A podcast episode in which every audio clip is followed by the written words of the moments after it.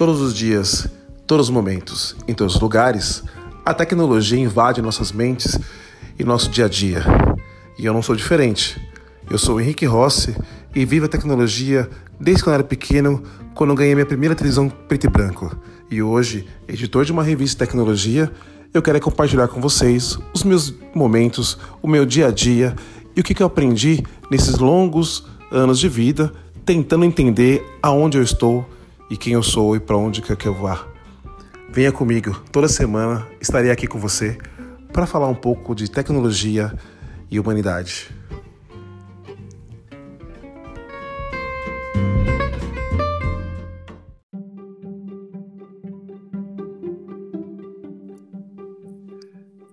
Bem-vindo ao programa Tecnologia Humana. Eu sou Henrique Rossi, jornalista publicitário, editor da RT 360. E hoje temos um convidado muito especial, professor e mestre, de uma sabedoria e simplicidade imensa. Entende e fomenta muito sobre tecnologia e seus comportamentos, tanto no meio acadêmico quanto no mercado. O professor José Carlos de Souza Júnior. Ele é graduado em Engenharia Elétrica, ênfase em eletrônica pela Escola de Engenharia da Mauá, em 92. Também é mestre em Engenharia Elétrica pela Universidade de São Paulo, da USP, em 98 foi doutor também em engenharia elétrica pela, também pela USP em 2004 e atualmente é reitor e professor dos cursos de engenharia elétrica e eletrônica do Centro Universitário de Instituto Mauá de Tecnologia, aqui em São Caetano do Sul, no Abessa Paulista, além de consultor associado da Versor Inovação Tecnológica.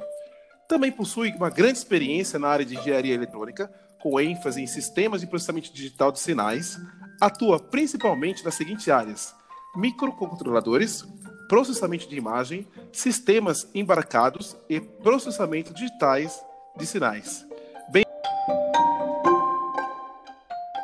Bem-vindo, professor José Carlos. Obrigado, Henrique. Suas palavras me comoveram, querido. Não sou tudo isso aí, não, chefe. não, é. Muito obrigado. O currículo é imenso mesmo. Na verdade, é um, é um mini currículo que eu li aqui do senhor, né, professor? Ah, Seja é, bem-vindo. Mas acho que no, no... É, é, o que a gente faz, na verdade, que conta, né? Porque o que a gente coloca no papel, sempre falar para os alunos, né? É bom, é bom ter, ter um currículo legal, ter feito bastante coisa, mas tem que continuar fazendo, né? Tem que estar o tempo todo se renovando e criando novas coisas. Mas, cara, é uma honra estar aqui contigo, viu? É, é, o prazer é recíproco.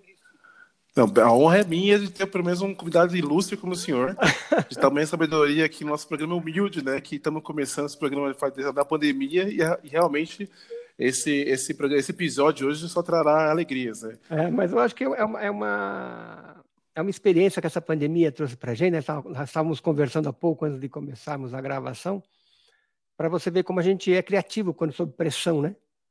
Uhum. O Henrique cria aí o, o, podcast, eu acho, adoro esse tipo de iniciativa, tem aqui meus parabéns. Eu acho que a gente vai aprender muito com essa pandemia. Óbvio, ela tem todo um lado negativo, não há como negar isso, né?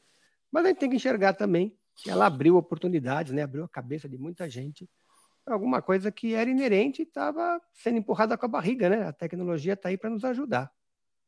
Verdade, professor. Na verdade, assim, eu como jornalista, né, eu sempre gosto de vários veículos de comunicação, vários meios de comunicar com, com o leitor, com o ouvinte, né, com o público. E a gente tem a revista Tecnologia 360 e agora o podcast também para atingir um público que gosta de ouvir, né? O ouvinte que gosta de estar no trânsito, gosta de estar em casa, descansando, ouvindo uma coisa, um conteúdo bacana e pertinente, é o momento. Isso é ah. é fundamental. E para e começar esse nosso episódio, é, o assunto de hoje eu queria falar sobre aspectos da evolução do meio acadêmico, nos moldes de negócios em tecnologia e transformação digital, professor. Ah. Então, a primeira pergunta que eu quero falar para o senhor é, é assim: a tecnologia no ensino superior ela é uma soma inevitável do mundo acadêmico, né? Em 1532, na Bahia, os jesuítas trouxeram, alguns jesuítas, né, incluíram o ensino superior no Real Colégio de Jesus, né, que foi aquela coisa, ó, chegou o conhecimento aqui no Brasil vindo de Coimbra. Sim. Mas somente em 1808, por meio do rei Dom João VI e a corte portuguesa, né, oportunamente, claro, né, não foi nada por acaso, que vieram de Portugal para o Brasil e criaram os cursos de Direito, Medicina, Farmácia e Engenharia. Isso não foi nada por acaso. Não. Portanto, estamos com mais de 200 anos com o meio acadêmico respirando o amanhã, ou seja, a busca pelo melhor e pela tecnologia da sua época. Então eu lhe pergunto, professor, As universidades de hoje passam por uma grande evolução no sentido de aprendizagem. Né? Haja visto essa grande aprendizagem durante esses 200 anos. E não é o professor que ensina, mas sim o aluno que aprende. Isso a gente viu isso, né? E o aluno tem agora um papel mais ativo no processo de ensino e aprendizagem, professor? Sem dúvida, querido. Eu acho, eu acho que uma coisa importante para pontuar aí também, é, pelo menos no meu ponto de vista, o bom professor mesmo é, não é aquele que se preocupa só em ensinar, mas também está se preocupando em o tempo todo aprender. Né? Então, acho que o que essa mudança que vem ocorrendo dentro das universidades, que óbvio a tecnologia ajuda muito, essa mudança de mentalidade, de você na verdade estar tá o tempo todo aprendendo algo, né? Aprendendo alguma coisa nova, aprendendo a resolver melhor um problema, não só resolver um problema, mas também a mitigar todas as consequências que aquela solução que você está propondo pode trazer, né? Que antigamente tinha uma, uma visão mais simplista, eu estou aqui para resolver problemas, mas na hora que você resolve, você causa uma série de impactos e a melhor solução vai ser aquela que melhor acomodar esses impactos, né? Sejam eles positivos, sejam eles negativos. Então, obviamente, é, principalmente as universidades, elas estão passando por uma transformação grande que é o papel não só do aluno, mas também do professor. Está né? Tá sendo revisitado a questão do aluno como elemento principal do aprendizado, sem dúvida nenhuma, é importantíssimo que ele assuma esse papel, mas também o professor, que deve sair daquela postura de ser o dono do conhecimento, porque hoje, na verdade, todos nós somos donos do conhecimento. O conhecimento está aí no Google para você pegar e fazer uma, uma pesquisa, né? e o valor mesmo está em como você faz uso desse conhecimento e como é que você faz conexões entre diferentes desenvolvimentos para criar soluções inovadoras. Então, eu acho que é tanto do aluno quanto para o sistema como um todo essa revisitação aos, aos objetivos de aluno e professor. Né? Então, acho que isso está tá começando a entrar na nossa cabeça e está fazendo parte do dia a dia da universidade com mais frequência do que, do que ocorria há um tempo atrás, onde a distância professor-aluno era muito grande. É, a distância em professor-aluno era grande, mas cada vez mais agora com a tecnologia, né? É, uhum. já visto que o imediatismo né, das perguntas está começando a ser até um pouco é, inoportuno em alguns momentos, né? O professor respondia, o dever de é. casa era, era dever de casa, agora não é mais dever de casa, é dever momentâneo.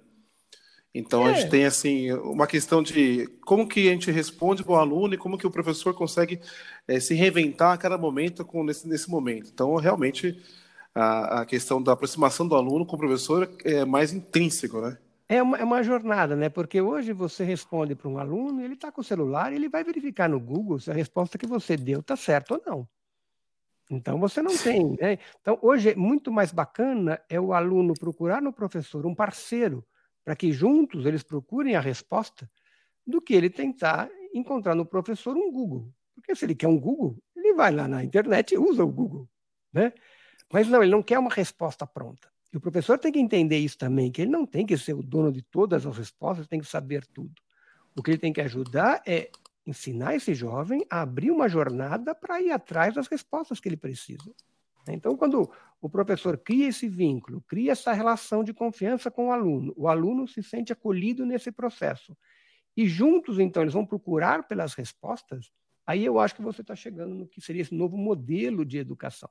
É, o professor como uma espécie de tutor, o professor como uma espécie de orientador nesse processo. Sim, o senhor, o senhor é reitor da Instituto Mauá, né, de tecnologia aqui em São Caetano. E eu vi pessoalmente assim, o senhor anda pelo, pelo, pela, pelo meio acadêmico como se fosse assim um ser que está ali e não está ao mesmo tempo, né? É, porque... E o senhor, o senhor está muito próximo dos alunos e também dos docentes. Né? É, porque essa Isso é uma é importantíssimo, né? Porque eu tenho colegas aqui que às vezes vêm transferidos de outra instituição lá para Mauá e eles falam assim: Poxa, professor Zé Carlos, Lá onde eu estudava, eu não fazia nem ideia de onde ficava o reitor, porque às vezes também são instituições muito grandes, em que o reitor não é nem muito culpa dele, não tem nem como dar essa atenção para todos. Ah, Nossa, que a Poli é, é, é, perto da reitoria, hein? Eu conheço bem ali o campus. Exatamente, então. E nós estamos lá no dia a dia. Os alunos vão até a minha sala. Na verdade, uma boa parte dos alunos da moto tem meu telefone celular. Né? Olha que bacana. Mas isso é bacana quando você cria uma confiança, né? Nunca me passaram trote, nunca me ligaram para me atazanar ou fazer qualquer outra desfeita. né? Então, a partir do momento que você tem essa proximidade e os alunos sentem por parte deles que ela é sincera, eu não tenho receio nenhum em conviver dia a dia com os meus alunos. Né? Então, acho. Bom, primeiro porque eu sou, antes de ser reitor, eu sou professor. Então, acho que isso uhum. é importantíssimo, né? E o reitor é uma, é uma transição, né? uma fase pela qual eu estou passando. Acho que dá para contribuir, mas principalmente mostrar que não existe. É, a hierarquia é importante, existe toda uma liturgia no processo, obviamente, mas que nós estamos ali para construir algo juntos, e não para que haja essa hierarquia e o reitor é o, é o ser do, que detém o conhecimento. Não, não, essa verdade não é, não é objetivo. Perfeito. Professor, o senhor respira muito a, a, a parte humana da, da, da universidade, né? É, eu, eu, vou, fazer um, vou fazer um link aqui interessante. O professor Marcos Tarciso Maceto, que ele é mestre e doutor em psicologia educacional, se o senhor quiser conhecê-lo muito Conheço, bem. Conheço, fiz um curso com o Maceto anos atrás. É, ele escreveu em 98 é, uma, uma coisa bem interessante. Ele explica que o que já se pensou a respeito da tecnologia, né? Junto ao sistema educativo. Porque o senhor, professor, o senhor respira é. tecnologia dentro da universidade a, a, todo momento. É, nós somos então, uma, assim, uma, uma, universidade com muita ligação com tecnologia, né? Isso. E, assim, eu vou falar o trecho que ele escreveu, o professor Maceto. Tempos houve, três pontinhos, aspas, né? Uhum. Tempos houve em que se pensou que a tecnologia resolveria todos os problemas da educação. E em, em outros, em que se negou totalmente qualquer validade para esta mesma tecnologia, dizendo ser suficiente que o professor dominasse um conteúdo e o transmitisse aos alunos. Hoje, encontramos em uma situação que defende a necessidade de sermos eficientes e queremos que nossos objetivos sejam atingidos da forma mais completa e adequada possível. E para isso, não podemos abrir mão da ajuda de uma tecnologia pertinente. Então, eu lhe pergunto, professor. Hum. Qual a relação entre professor, aluno e a tecnologia que invade a sala de aula e a vida de, de ambos, né, constantemente, né? Como que se, se procede, assim? É, então, o que, o que o Macedo coloca na frase dele é de não ter uma posição maqueísta, onde ou tudo é tecnologia ou nada é tecnologia. Ele procura pelo equilíbrio, né? Ele procura na tecnologia como um meio para você atingir os seus objetivos. Então, uma coisa importantíssima na tal da transformação digital é entender que é, não é a tecnologia que está no foco. Quem está no foco é o ser humano. A tecnologia é a forma de nós conseguirmos colocar esse ser humano no foco e agregar valor e qualidade à vida desse ser humano. Então, ela é meio, a tecnologia nunca vai ser fim. Então, a tecnologia, ela não veio para substituir o professor ou para substituir todo o sistema. Não, ela veio para agregar ao sistema. Eu vou ter uma aula de melhor qualidade se, além dos meus aspectos humanos como professor, eu puder torná-la mais eficiente com tecnologia. Né? Então, por exemplo, a pandemia que veio e nos obrigou, né, alguma coisa que nós vínhamos ali barrigando, né? Falando assim, puxa, os professores não queriam mexer com tecnologia, instituições tra mais tradicionais não se viam é, a questão do EAD com um certo receio. E agora nós somos obrigados a usar a tecnologia. E nós não vimos só o lado bom, nós também vimos os defeitos da tecnologia e conseguimos quebrar esse paradigma. Quer dizer, a tecnologia não vai resolver tudo, mas ela ganha, ela traz muitos ganhos. Então, se a gente conseguir chegar no meio ponto, que é o que o Macedo coloca lá atrás, nesse equilíbrio entre tecnologia como meio para aumentar a eficiência, para aumentar a relação entre os seres humanos, eu vou conseguir formar alguém muito melhor do que eu formava sem a tecnologia. Né?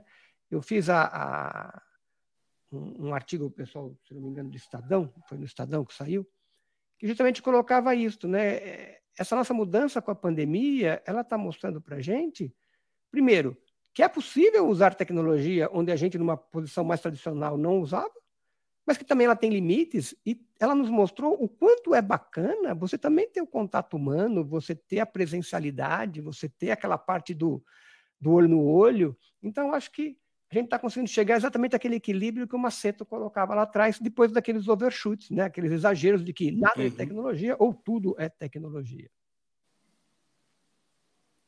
Mas, professor, esse equilíbrio, né? Sim. Até esses limites, assim, são de ambas as partes também, né? Não é só da, do meio, do meio do, de docente e do meio do, do, estudante, né? Claro. Tem que ser algo, algo permeando, assim, o, o que, que é bom para mim, o que, que é bom para o aluno, o que, que é bom para o mercado também, Sim, né? porque o mercado vai para esse lado também, né? O mercado observou muita coisa que a tecnologia pode trazer em matérias de diminuir deslocamentos, em diminuir necessidades de reuniões presenciais, né?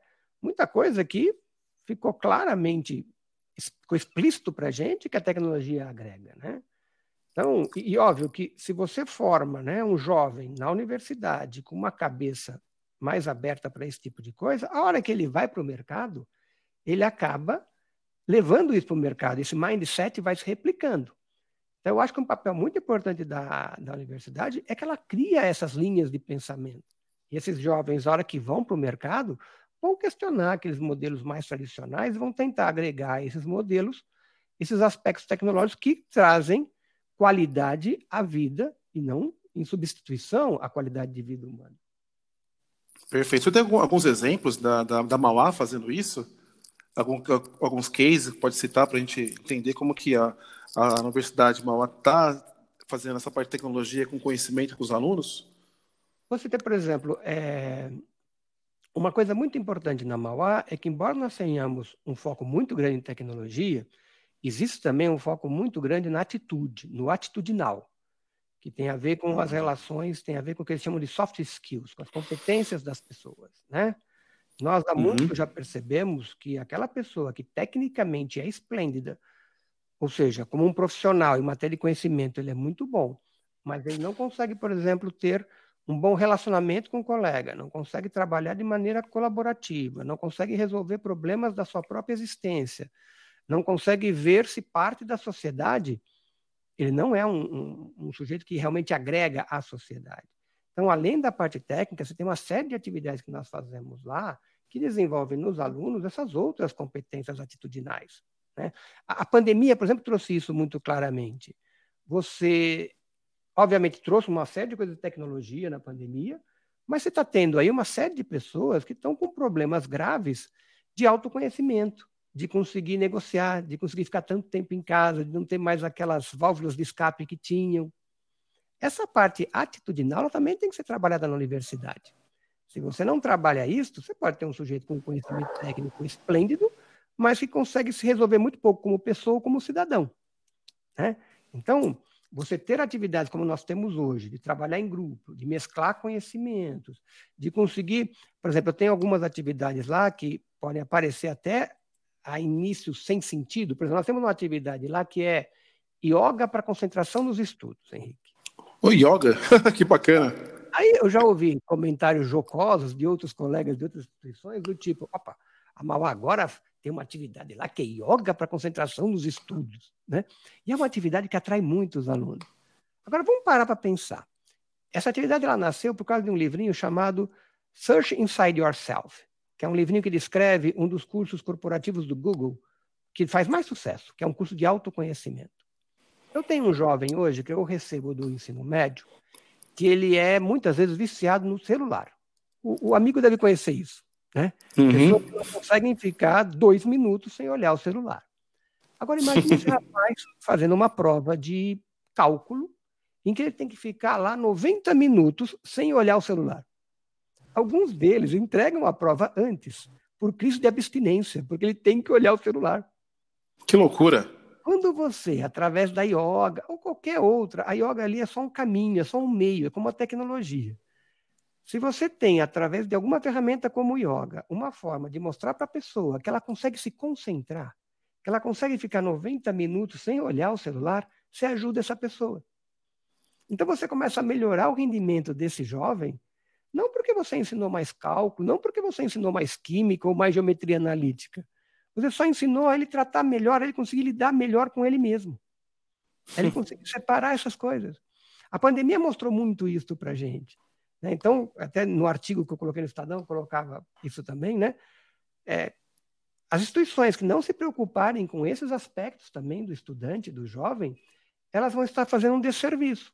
Porque eu posso ter um jovem que tecnicamente é perfeito, mas que não consegue trabalhar com questões desse tipo, né? de autoconhecimento, de se concentrar, de saber negociar, de saber escutar mais do que falar. Né?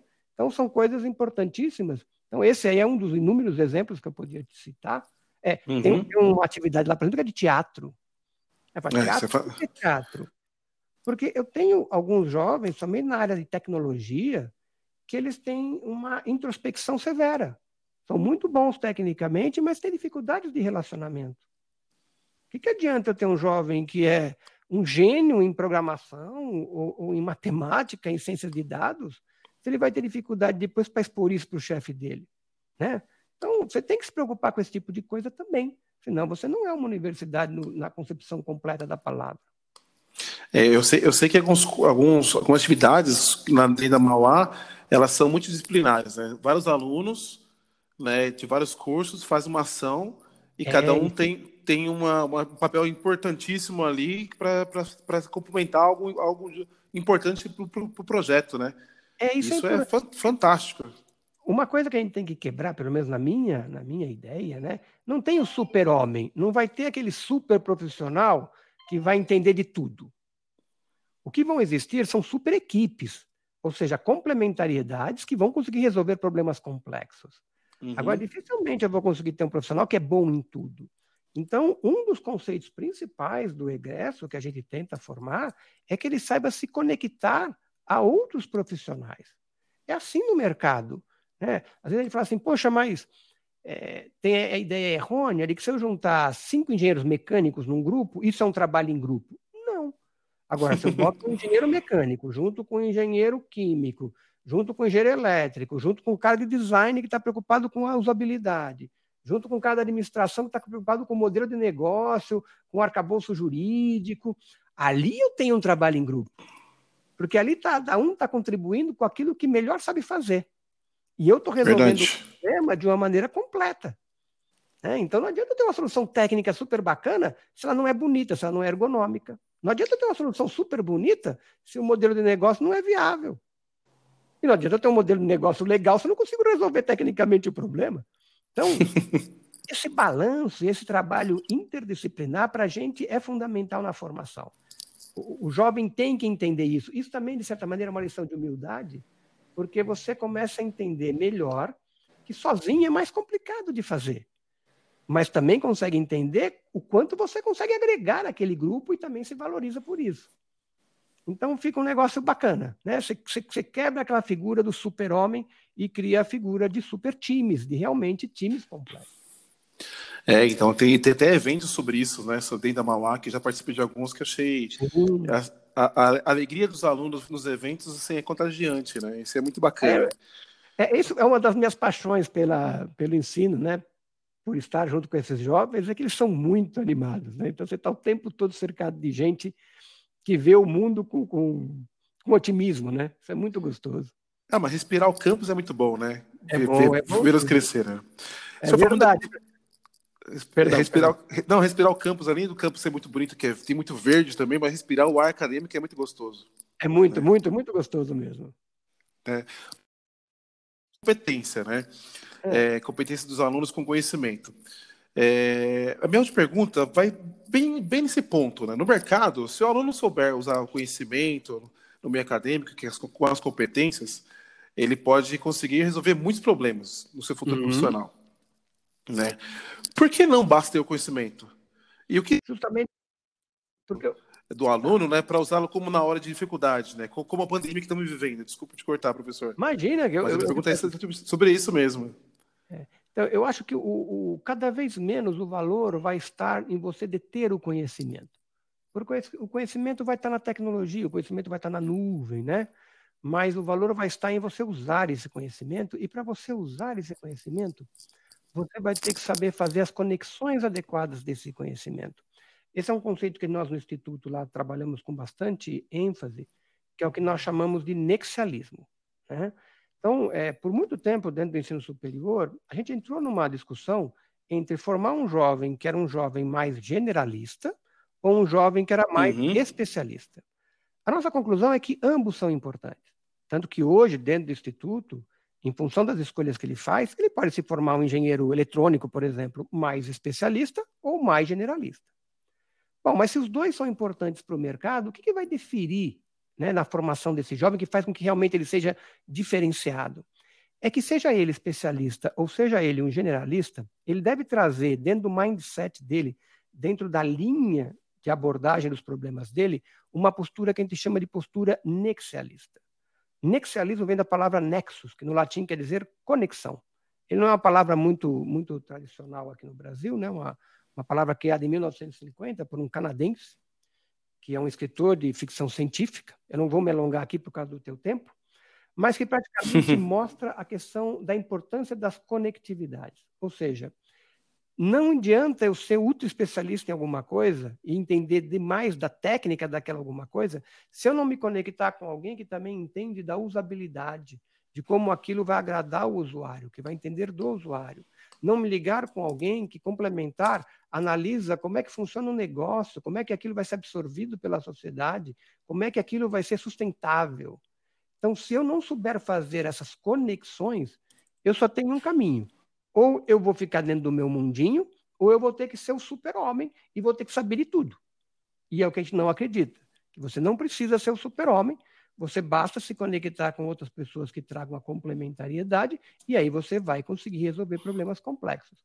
Então, essa visão do nexialismo, esse profissional que consegue fazer conexões ou se ele for um especialista, ele sabe a importância de se conectar, é que vão trazer dentro do perfil desse egresso um sujeito diferenciado. Depois, com mais tempo, até num outro dia, se você quiser, a gente pode explicar mais do nexialismo, como é que ele como é que ele surge Vamos sim. também. É bem, é bem legal, só para não deixar muito extenso aqui, para não te atrapalhar no. Não, não, profundo esse, esse tema. É Vamos é fazer um, um programa mais conteúdo focado. É, assim. a gente faz um só sobre nexialismo, que é essa habilidade das pessoas em se conectarem, em fazerem conexões. Tá? É esse, esse, essa atitude, né, que depende muito não só do teu conhecimento. Óbvio, se você não tiver conhecimento, você não vai agregar. Então as pessoas não vão querer conectar a você. Ou não vão querer você conectar a elas se você também não tiver algum valor, se você não trouxer algum conhecimento. Mas basta você ter uma parte do conhecimento, se você consegue se conectar e fizer isso bem feito, você consegue fazer parte de times que resolvem coisas muito complexas. Essas pessoas são as pessoas de sucesso ou as pessoas que estão com qualidade de, qualidade de vida? Eu acho que aí depende do que você considera por sucesso, né? Tem pessoas para quais o sucesso é qualidade de vida, né?